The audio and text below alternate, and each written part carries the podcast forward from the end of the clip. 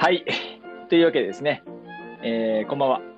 あ、こんばんはでいいのかな？これ。あ、これこんばんはでいいのかな？まあ今収録こんばんはですからね。はい、まあ、タイトルコール今後考えていきましょう。そうですね。なんかいきなりこんばんはって言われてもねっていう話ですけどね。そうですね。聞く人はね、はいい、つ聞いてるかわかんない。ね。なんかこうね、あのータイトルコールちょっと考えましょう。はい。というわけで、えーはい、たまちゃんと高岡がお届けする、えー、明日の足。はい、皆さん。明日の話。はい。はい、そうですね。というわけで、えー早速始めていきたいと思いますけれども、はい。よろしくお願いしいまやー、よろしくお願いします。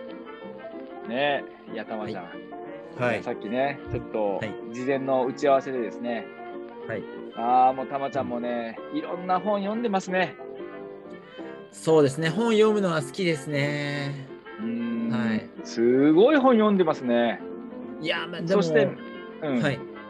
結構あやいやいやの途中で終わってる本も多いですけど、あ、わかる。それもある、わる。かる。うん、えー一気に一気に読みますね。なるほどですね。うんで、今日ですね、はい。はい。えー取り上げたい、えーテーマはですね、はい。まあ、こちらの本、まあ、こちらの本というか、まあ、今ず、ちょっとあの、たまちゃんとズームで、ズームでやり取りしてて、映像は見えてるんですけど、これね、今日皆さん、ポッドキャストですからね、えーねまあ、言葉にしないとわからないというところで、えー、と今、たまちゃんがですね、持っている本、えーはいひ弱になる日本人の足っていう本があります。まあ、近藤史郎さんがあ書かれている、はい。えーこれは1993年の本ですね。そうですね。ただ非常に面白いです。はい。だいぶ前の本。これ、ぶ前の本やっぱあ。あのー足に関しての問題をこうなんていうんですか、あのー抱えてる人はやっぱ読んだ方がいいとかやっぱありますよね。ね。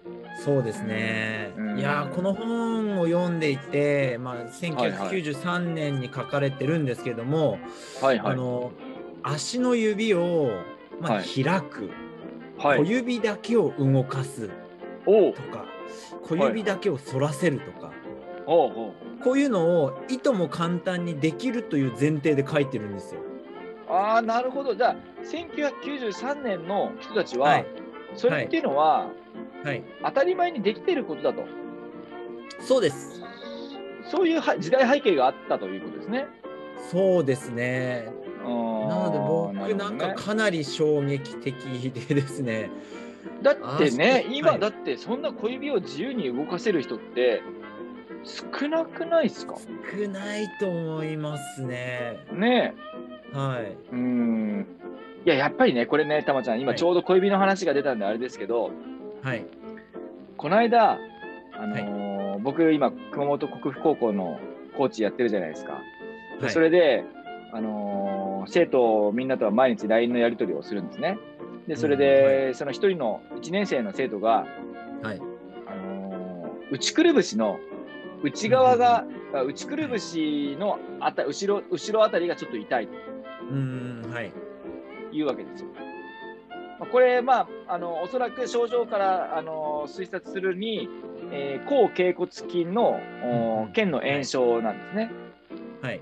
そうでこれはこれなんで落ちるあの起きるかっていうと、まあ、内側のアーチ足の内側のアーチがこう落ちてしまったりとか、うんうんまあ、そうする。ることで、後脛骨筋の腱が、えー伸ばされるストレスが加わることで起こる、わけですね、大体ね。はい。で、これっていうのは大体小指が地面から浮いてるんです。ああ、浮き指ですか。そう。あのね、やっぱり小指が、はい小指で地面を踏めてない。うんうんうん。はい、、だから、その生徒に、あのちょっと走りながら、4分半以上のペースになると小指、あの小指じゃない、4分半ペースになると痛くなるっていうんで、はい。でじゃあ、あのーまずちょっとこう、ゆっくりでもいいから、小指で地面を踏むようにして、ちょっと走ってみなよって言って、言って、まあまずゆっくりペースから入って、結局4分半ぐらいのペースになっても、お痛くなかったですっつって。おー、すごい。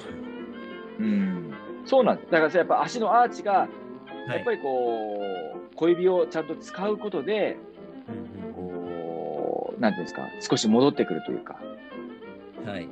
うん、なんかね、足のアーチの大黒柱って、あのはい。立方骨って言われてるところだとなんですよね。ええうん。はい。うん、でやっぱり足、なさっきたまちゃんが言ったみたいに、あの、小指、足の小指が上げたり下げたりできないっていうのは、やっぱこのはい。立方骨をこう、なんかこう、なんか、なんかこう不具合があるんだろうなっていう感じはありますよね。そこが落ちてる、アーチが落ちてるね。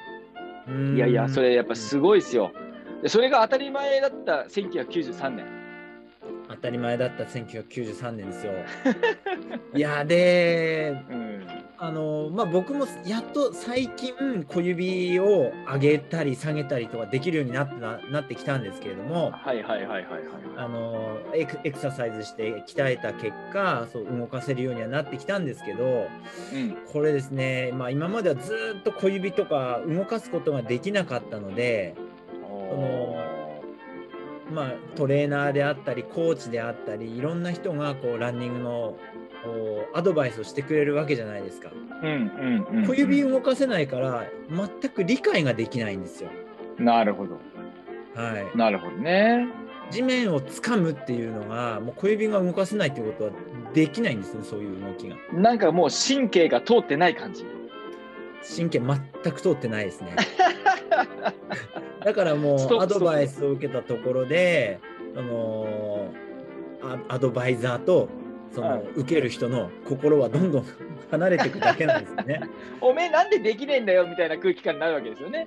そうなんです。すよ。うんそうなんですこう言ってもらってるけどこういうことなのかなってこう一生懸命こう指をこう曲げたりして掴もう掴もうとするんですけどそういうことじゃないんですよね。そういうことじゃないんですね、うんタオルギャザーをすればいいという話ではないね、ないんないんですよね。そこが、うん、なかなか伝わらないことがランニング障害がなくならない理由なるほどのね一。つでもあるのかななんてうん考えたりもします。あのー、たまちゃん、そのひ弱になる日本人の足、この本では、はい、まあ、どんなふうに日本人はひ弱になっていくのかということが書かれているわけですよね、多分ね。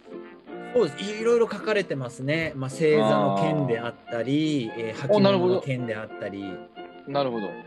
ですせね。ねちなみに何ですか、その星座の剣っていうのは、なんかどんなイメージなんですか？えーああのーまあ、日本人が胴長短足なのは星座の星、星座なるほどをする習慣があったからっていうふうに言われてるんですけれど、うんうん。えーまあ、この方は全くそれは見当違いだと言ってます、ね。なるほど。はいえーまあ、ももともとあの星座の文化というのはそんなに古くないぞと。おお、そうなんだ。はいまあ、江戸時代くらいじゃないかっていう話なんですけれどもはいはいはい江戸時代でもまあ星座をするっていうことはあの条件が床が畳っていうのが条件なんですよね。そりゃそうだ。ゆうんね。うん。ねそうなんです板の間で星座なんてうんあのしないしないです痛くて。拷問拷問。うん。はい、なので、えー江戸時代で畳を引いてたのはもう本当江戸のお一部中心部で、えーそれなりの身分の人っていうことですから、一般庶民は星座は別にしてなかったっなるほど、なるほど。ていう話もあったり、へまあ逆に星座をすると足のストレッチにはすごくいいんですよね。ーなるほどね。太ももの前のストレッチとかにはなりますからね。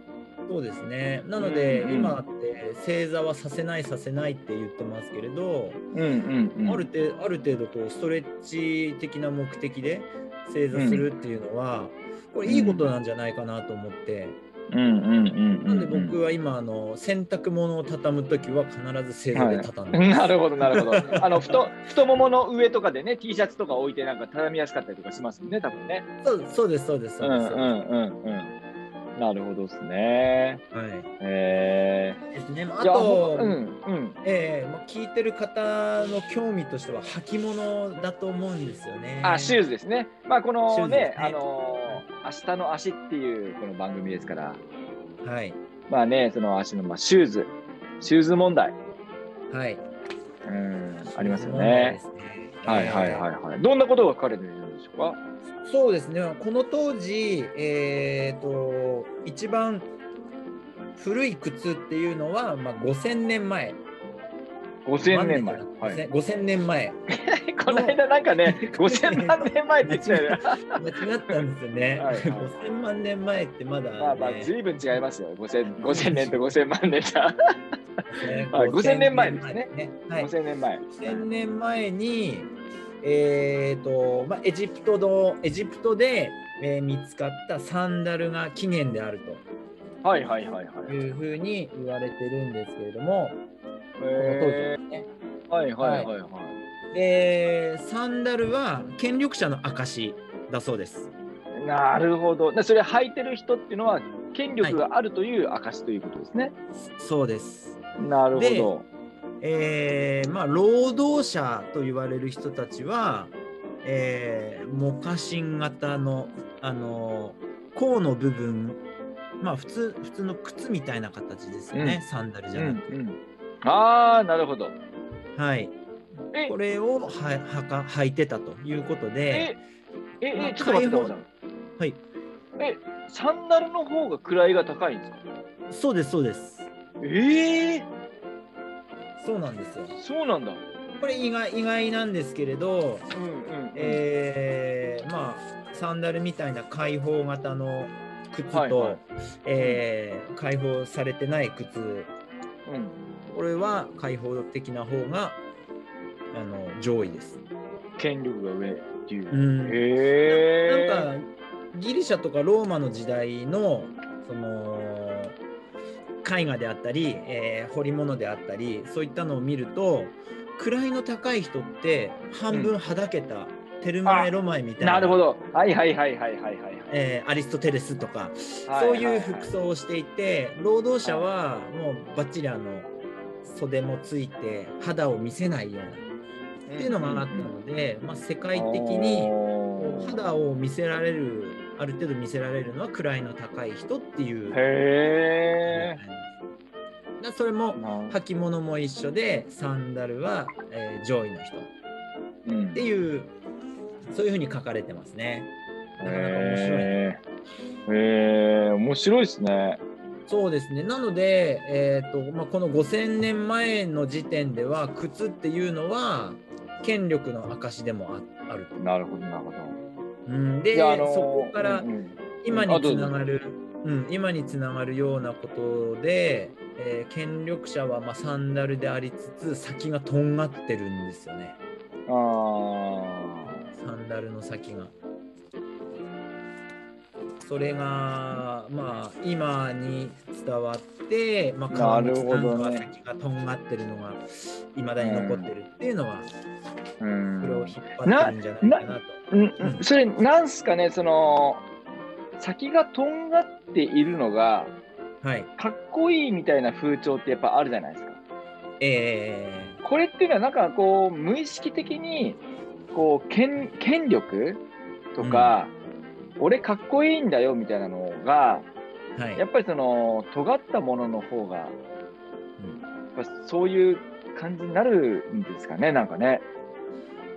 どうなんですかね。なんかいやそうね、うん、ネックレスとかイヤリングとかそういったものも、まあ、尖ったデザインのものって多いのかなって。そこはちょっとねまだはあの勉強中なので分かんないんですけど。うん、確かにでも、まあ、はい、尖ってる方がかっこいいっていう感じは分からないではない。うん、うん、そうですね。まあ、ただそのかっこよさが機機能機能ですね性能から来ているものではないですよね。うん、もう要は自己顕示欲的なものがあの前面に出過ぎていて、はい、その人間の足を守るとか、はい、あの足のことをあを考えるということは一旦放棄してますよね。そうですね、まあ、あの前回の転足の話じゃないですけれども、うん、あえてあの非実用的な靴を履くことで、うん、その労働俺は免除されてんだぞと。なるほど、ね、座り仕事なんだぞっていう権威を見せてたんじゃないかなとも思いますね。なるほど。あとね、たまちゃん、あれね、はい、あのー、うちの妻がよく言うんですよ。おしゃれは我慢だ。はい、ああ、はい。おしゃれは我慢。はい。ありますよね、これね。そうですうね。んうんあー確かに、うん、そそのその風潮ありますねこれね。うん、だってほら、はいねやっぱほら夏にちょっと厚めのやつ着たりとか、あのー寒い冬にちょっと薄手コーデとかやっぱありますよね、あれねやっぱ我慢ですね。我慢ですよね。我慢ですよ。はい。なるほどね。はい。だいぶなんか外野がガヤガヤしてますね。そうですね。たま玉川家な外野が玉川家はい。はい。そうです。ず自宅で、収録してる。お子さんが、そうですまあ、ここはね、今もう収録はもうそれぞれのお家でっていう感じになってますけれども、はい、はい。はい子供のね、こういった自由な部分をそうです。抑えてまあ、これも含みでね、そうですよ、そうですよ。そうです、はい。足の指が自由に動くようにするのと、子供が自由にね、遊ぶね、あの収録中だだろうと、もうそんな関係なしにね、関係なしに。を入れてくる、はい、そうですよ。そうです、そうです。子供の自由を奪っちゃいけないんです。そうですよ、自然、自然ですから、これは。自然な、自然なことですから。はい。そうです。はい、まあね、本当、だからそういうところでですね、まああのはい。このひ弱になる日本人の足、こはい。れね、えーまだまだ結構面白いことあったでしょ、これ。今日はね、これねこの件に関してね、ちょっといろいろね、話していきたいなと思うんですけれども、そうですね。まだね、半分くらいまでしか読めてはいないんですけれども、はいはいはいはい、まあ興味はい。深かったのは、あの、うんアーチの役割っていう。おうおう、足のアーチ。うん、そうですね。はいはいはいはいはい。アーチってまあ縦アーチ、横アーチ、まあ、内アーチ、外アーチに縦が分けられててあり。ますけど、うん。あのまあ、どうやらアーチはあの歩くのに最適化されたうん。あの形になってるみたいでして、はいはいはい。あの猿は横アーチが発達してるみたいですね。横アーチ。はいはい。はい、どうやら横アーチは物を掴むためにあの、ん発達するらしいですね。ああ。まあ、あの手をか、僕たちの手を考えると分かりやすいですね。そうですね。手はね、あの、よ、容易に横アーチ、ね、アーチが、横のアーチができますよね。そうですね。うんなんで確かに手,、うんうん手って縦アーチよりは横アーチの方が、うんうんうん、そうですね。はい。うん。なので、でもなんで横アーチ横アーチの方が、まあまあ、まあ手っていうと、まあ掴むからか。そうですね。まあ、さうん猿は木の枝とか掴むために発達してるので、横ああ、その足もね。ああ、足の横アーチがそうね。あなので、まあ、あのーまあ、横アーチ潰れてる人も結構いますよね。あ、いるいる。あのーそうですね。うん人差し指の根元あたりの皮が厚くなってる人とかはいはいはいはい。これね、絶対ね、リスナーの方もね、いると思うんですけど、はい人差し指、足の裏のね、人差し指の付け根あたりの皮がね、厚くなってるような人、そこにタコができるよ、タコっていうか、ちょっと皮が分厚くなってる人っていますよね。いますよね。そう、そこはもう横アーチが落ちているっていうこと落ですね。うんなので、そうういう人は、多分ね、小指を動かすとか、小指に乗るっていうこと多分できないと思います。ん、そこですね。うん。いや、結構ね、たまちちゃん、あーたまちゃん、そこの、あのー横アーチが落ちると、ゃん。はい。あのーやっぱりその、いろんなそのランニング障害にはい。つながりますよね。うん、間違いなくそうですね。この間も、ね、あのね、モートン病、モートン病の方がいらっしゃったんですけど、やっぱね、モートン病も、やっぱりあの前足部の横アーチが、前足部だけじゃないですけどね、全体的な横アーチが落ちていることによって、おそらくなんかその神神経を圧迫しているうん、はい。ということはね、多分考えられますよね。そうですね。ん。まあ、あの僕も最近はですね、朝起きて一歩目を踏み込むと、モートン病で痛むあたりがビリッとくるんですよ。えっと、右ですか？いや、両足ですね。両足？あ、両足。トレーニング、トレーニングというか、僕あの、トーガってやってるんですよ。ー、何？あの、トーガ。トーガ？何すかはい。塔がこれね、あの YouTube で検索すると出てくるんですけど、はいはいはい。はい、あのビボベアフットの You- YouTube チャンネルで出てくる足を鍛えるエクササイズなんですよね。へえ。え、トーガって漢字？ち漢字じゃないか。いや、えっと、TOA、あ、違う、あ TO、あ、TOE ハイフン GA。はい。あ。あゥトゥ、トゥが。トゥが。はいはい。なるほど。ああ、はい出てきた、出てきた。はいはいはい。はいあ、しかも一番最初にベア、ベあのビオベアフットジャーマニーが出てきた。ああ。そうそう、まあ、そあのそこで見れるんですけど、あまああ、なるほど、ここういう運動ですね。そうです、そうです。をあのよくやってるんですよね。はいはいはいはい。最初全くできませんでしたけど。ああ、ああ、ああ。どうですか、はいこれ？いや、これね、やってるうちに、あの足の指開くようになってくるんですよ。うんうん。最初は足の指の間に手をこう、一本ずつ挟むだけで結構痛かったんですけど、あまあそういうのが全然なくなり、あ。今度は足の指を動かせるようになってくると、動かしたくなるんですよ。ああ、はいはいはい。はい。それをや、それをやりすぎたんだと思うんですけどね。ああ、やりすぎて。やりすぎたんだと思う。う。もともとなんかそのモートンっぽい感じがあるわけじゃなくて、これをやりすぎて出てきたみたいそうですね。やっぱり痛む日は前の日にこの糖が調子に乗って あの2、30分やり続けたみたいな時にビリビリきてたんで、あはい。ー。えうん。ー、これはぜひね、ちょっと、あの、リスナーの皆さんにもね、塔が、ちょっと見てもらいたいですね。はいそうですね。ぜひ、うんぜひこれを見てほしいですね。うん。だいぶ変わりますね、これで足の柔軟性。足のままでそれで、はい。じゃあ、たまちゃん、その、前、はいあの、さっきも話した、その、小指が踏めないはい。小指がこう、小指で地面を踏めない問題は、はい。解消してきたんですか？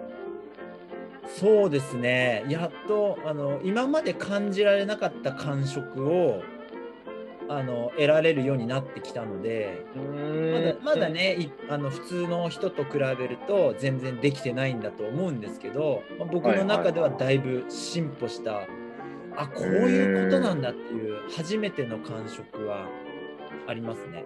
へえ。なので、そうなんだ神経が通ってなかったので、そこに、まあ、感覚がなく、えうんうんうんうんうんー過ごしてたものが、神経が通っただけでもうだいぶその感じる世界が変わってくるんですよね。ねえこれちょちょっとしたねなんかこう、はい壁ブレイクスルーですよね、うんそうですね。でもね全然その先の世界って変わりますよね、いやー変わりますね。足の指がこう使うとこんなになんかこう違う世界が待ってるのかみたいなね。うん、まあ安定感増しますよね。あそれはもちろん待ちますよね。はい。うん。あとまあ私生活で言えば、もうあの落ちたものを足で拾うようになりましたね。ああ使えるからね。使えるもんは使った方がっていうね。うん。うんそうですね。うんうんこういうのは本そ当子供のうちからやってほしいところではありますけどね。やっぱあのあれですよ、たまちゃん、やっぱりね、体育の授業でね、こういうのやってもらいたいですよね。ああ、そうですね。だから体育ってほら、確体を育てるわけですから、なんか、うんおい、サッカーやっとけ、もう勝手にやっとけっていうね、そういう授業じゃないですか、体育っていうのは。体を育てる授業ですからね。体を育む授業ですから。うんまあまあ、裸足の授業はやってほしいですよね。もうね、裸足の授業、やっぱ学校でやらなかったら、どこでももうやらないんだから、ね、ぜひやってもらいたいですよね。いやー、本当そうですね。なかなか裸足で遊べるような場所っていうのもないですからね。でそれこそですよ、学校のグラウンドなんて、はい。ね、いいじゃないですか。うん、いいですね。いやうん、で本当の裸足で過ごしていれば、例えば、裸足で一番怖いのって、ガラスを踏んだ時うんうん。釘を踏んだ時とか、はいはいはいはい。今落ちてないですからねまずまず落第一ちてない。うん悪意悪意がないと落ちてない。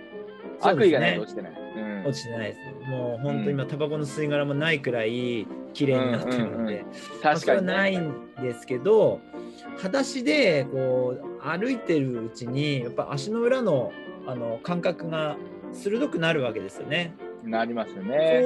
そうすると踏んでも体をうまく使ってこう踏み抜かないような動きできるはずなんですよね。なるほどね。うん、この間あの うちでですねあの暗闇の中で僕ゴキブリ踏んじゃったんですよ。は いはいはいはいはい。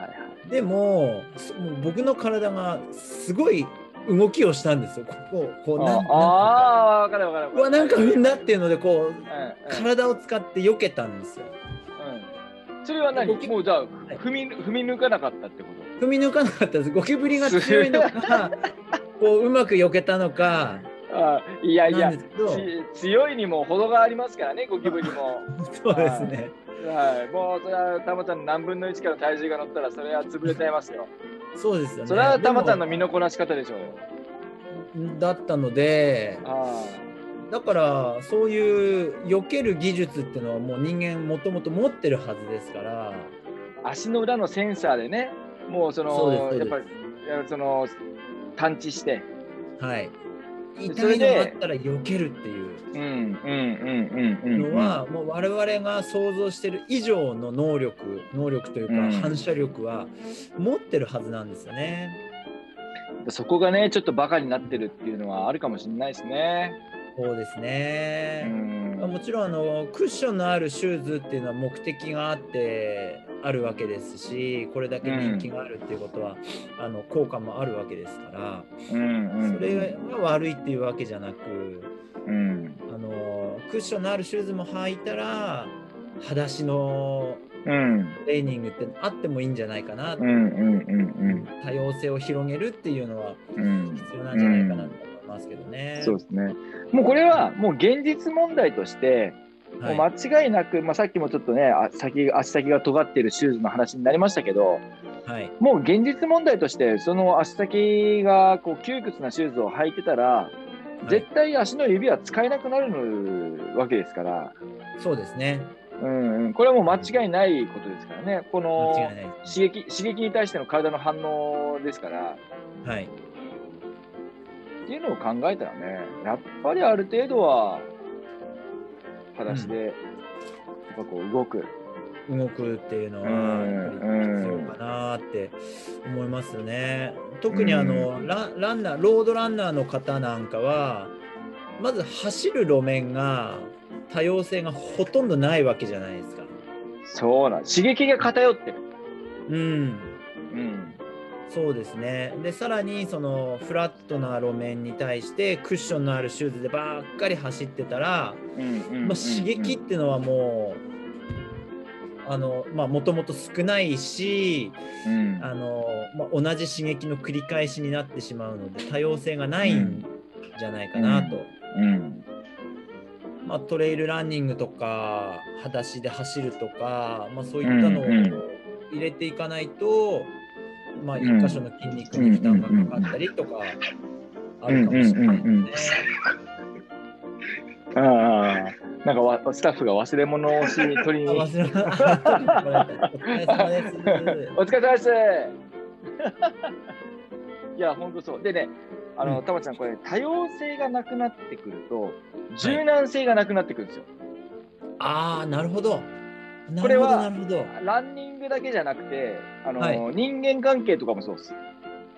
おー。うん、うん、もうね、本当にすげえ思うんですけど、はい。やっぱその多様な路面、多様な路うんは面を走る、多様なシューズで走る、はい、まあ、そうするとそれぞれの刺激に対してうん。自分がこう適応しなきゃいけないわけじゃないですか。はい、ということはもうそれは人間関係もやっぱ同じで、やっぱこう多様なこう性格の人がいて、はい、じゃあその人たちとどうこう最適なコミュニケーションを取ろうかって言ったときに、やっぱ自分が変化しなきゃいけないんですよね。うんそうですね。うん。ん、って考えるとやっぱ多様っていうのはやっぱ外せないキーワードだなって思うわけですよね。あそうですね。うんうんうんうんうんうん。いや本当の運動とそういった人とのつながりだったり、まあ、精神面っていうのは、もうこれは切っては考えられないです考ね。えられないです。考えられないですね。うん、いやいや、本当にランニングと、なんかこう、僕はもう、その人生とか、人の生き方とか、生き様とかっていうのは、なんかすごはいいやっぱりに、なんかこう、リンクするなって思うんですよね。うん、そうですね。うんうんうん。いや、それは間違いなくそうですね。うん、いやだからなんかまあその裸足で走っている人って、まあすごくはい。まあおおらおおらかな人が多いなって、これは僕個人の印象なんですけど、いや、おおらかな人が多いなますね。うん、っていうのは思うんですよね。はい。うん、あの反応でやってる高岡さん毎回出られてるベアフットマラソン、はいはい。あうん、そこにあの一度僕も走ったり、えー出店で行ったことあるんですけど、うん、うんうん、独特な雰囲気がありますよね。あれね、はい、あのーいわゆる一般的なランニングの大会とはもうまるで違う雰囲気ですよね。そうですね。またね、あのね、トレイルの大会ともまなんかちょっと雰囲気が違うんですよ。違いますね。また違いますね。うんうんうんうん。すごいあの空気感が僕好きで。はい。いや僕もあの空気感は大好きですね。うん。うん。あれはね、ぜひこれ聞いていただいてるね、あのリスナーの皆さんにはちょっと来年、来年やるみたいですよ。5月の何日だっけな。こと今年この間今年の5あ、あ今年、今年、今年。はい。もう今年ですね。はい。そうですよ。そうそうそう。5月にね、やる、やるらしいですよ。ね、あの衝撃的なレースですよね。いやー、それは痛いんですよ。やっぱトレ,、うんトレイル埼玉のね、反応の中にある、その山道を裸足で走るわけですから、まあ、はいそこそこ痛かったりはするんですけど、そう僕勝手なイメージで、そのトレイル走るから前の日ほうきかなんかでこう綺麗にしてんだろうなって勝手に思ってたんですよ。そんなことしませんよ。しませんよ。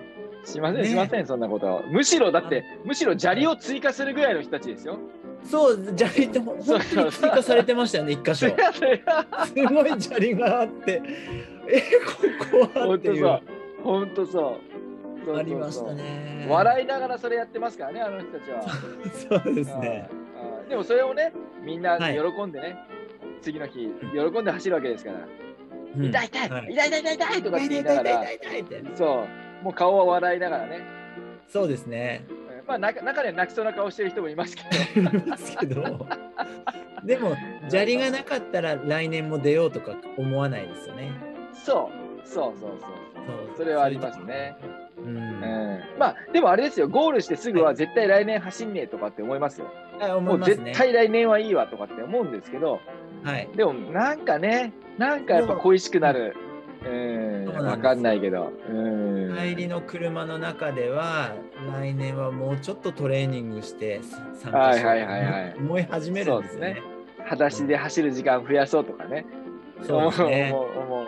うんうんまあそれぐらいね、うん。いいややっぱうん、なんかすごいおおらかな人が集まってるのかもしれないですね。うん、そうですうね。ん、まあまあとはいえ、まあそうシューズの人に。あの、はい。シューズを履いてる人におおらかな人がいないっていうわけでもないですから、いや、もちろんそうですよ。うんうん、うんねでもあの僕がちょっと心配なのは、はいはいはい。ロードを走っていて、えーうん。いつも一人で走っていていつも同じ靴で同じコースを走っているっていうのは、はいはいはいはい。ちょっと多様性に欠けてしまうんじゃないかなっていう、ん。結構ねこれドキって聞いてる人いるんじゃないかなと思うんですよね。ああ、そうですね。うんもうルーティンルーティン化していて、えーいつも同じ時間にとかうんいう人もねいると思うんですよ。やっぱね、あれなんですよ、うんそのそこがあの、まあ、いわゆるパッケージ化しちゃって、あのうん考えなくてもよくなっちゃうんですよね。まあ、思考停止してしまうというか、はい、まあなんかこう、まあ、余計なことを考えないで走りに集中したいっていう気持ちは、まあ分かりますよ。あそうですねごくよくわかる。うんただまあ一方ではちょっとやっぱりそれ以外のそういういつもとは違う路面とかはい。状況環境いつもと違うシューズ、うん。なんかそういうのをもう意図的に組み込んでいかないと人間が硬くなっていくなって思いますよね体も心も。うん、そうですうね。んうんそう。で結構ねあの多く見受けられるのが健康のためにランニングを始めて、うん、え怪我してやめちゃう人。本末転倒ですよね。ありますあります。うん。ありますね。健康のために走っているのにいつの間にか5キロ10キロと距離にとらわれてしまって、はいはいはいはいはい。うん10キロ走らないと今日はやめられない。うんで無理してうんうん怪我するあるある。もともいやと健康のためですから、うん体があそろそろ痛いかなってなったらもう素直にやめるっていううん選択肢を取れなくなってるっていうのは、ね。うん。これはもうランニング障害の一番の原因じゃないんですかね。そうですね。だからランニング障害って走り方云々とかももちろんあるんですけど、はい多。分ねそれ以前に何かあるんですよ。こう精神的な何かがあるんですよ。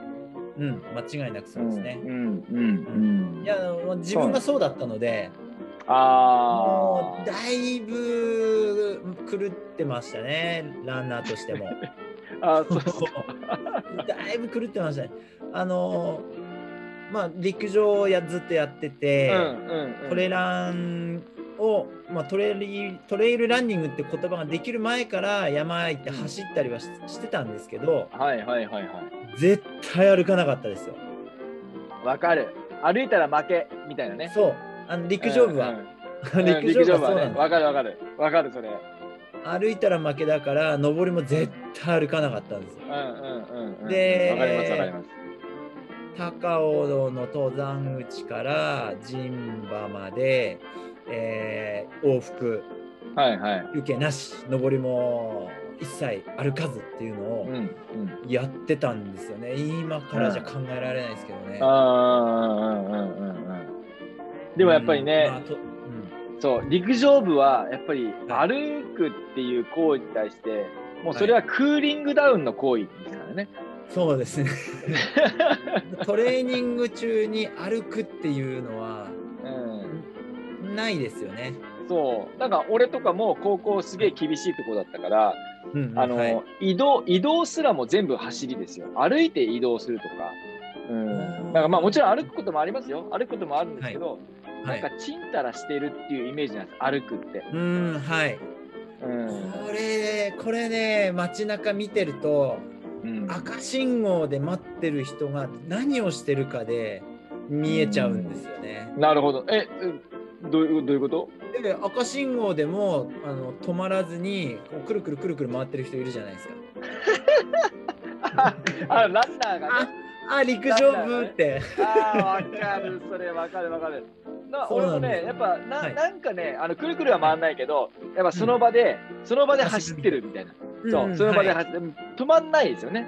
そうあのねそれは、うんまあまあもちろんあの理由があってやってる人は全然構わないんですけど、うんうんうんおーなんかわかる。止まったら負けっていう陸上部の、な何かにととらわれちゃってる陸上部っぽい感じはある。あるある。そうなんです、一回それね、手放さないといけないんですよね。そうですねもう一回そこはもうなしにして、そう。それからやらないと足痛くてもそういう人って絶対走っちゃいますから、うん、なんで、なんでその場で走り続けてるのかって、信号待ちで止まりゃいいのに、俺はなんで走ってるんだろうっていう、こう、ちょっと俯瞰した状態から自分を見直すみたいなことっていうのは、はい。大事ですよね。いやそうですね。もうね、頭がね、麻痺しちゃってんだもん。あの長距離ランナーの、はいそのもう、なんてもうずっと走っておかなければいけないとかっていうか、な脅迫観念ですよ、それってね。そうそうですね、まあ、むうんむしろ頭が麻痺してるからこそあんなに長く走れるのかもしれないですけどね。まあ、それはありますね。う んまあ、普通の人の感覚じゃないですからね。あのね今日20キロしか走れなかったわとかって、普通の人の感覚じゃないですからね。いやそうですね。そそれそれにまあ僕なんかはまだとらわれちゃってるので、ああいやいや僕もそうですよ。僕もそうですよそんなもう本当に。うん。だから言いたかったら歩きはいいんですけどもう歩くと負けっていうのがまだまだ染みついちゃってるんですよね。そうそれはありますね。いやでもね、たまちゃんも今日も、はい、もう完全に、これね、30分の番組っていう体でやってたんですけど、はい、もうね、もう軽くね、今40分超えてる状況なわけですよ。いや、やっぱりね、話し出すときりきりがないなっていう感じはありますが、いや今日はですね、あのーはい、ひ弱になる日本人の足っていうね、はい、えー、本をちょっとね、テーマに、お話ししてきましたけれども、やっぱね、ね。小指をちゃんと使いましょうとか、あそう、ね、はい、やっぱ,、うん、やっぱ人間の足にはもともとアーチがありますよと、うんえー、そのアーチが崩れるには理由があって、やっぱもうちょい裸足で走ったりとか、ね、うん、歩いたり、まあ、そのいろんな多様性のある環境、はい、そしてシューズ、これ使っていきましょうねっていう、うん、まとめですね。そうですね、まずは。うんすっげえまとめた感ある、はい、今。すっげえまとめた感がある、今。いや、そうですね。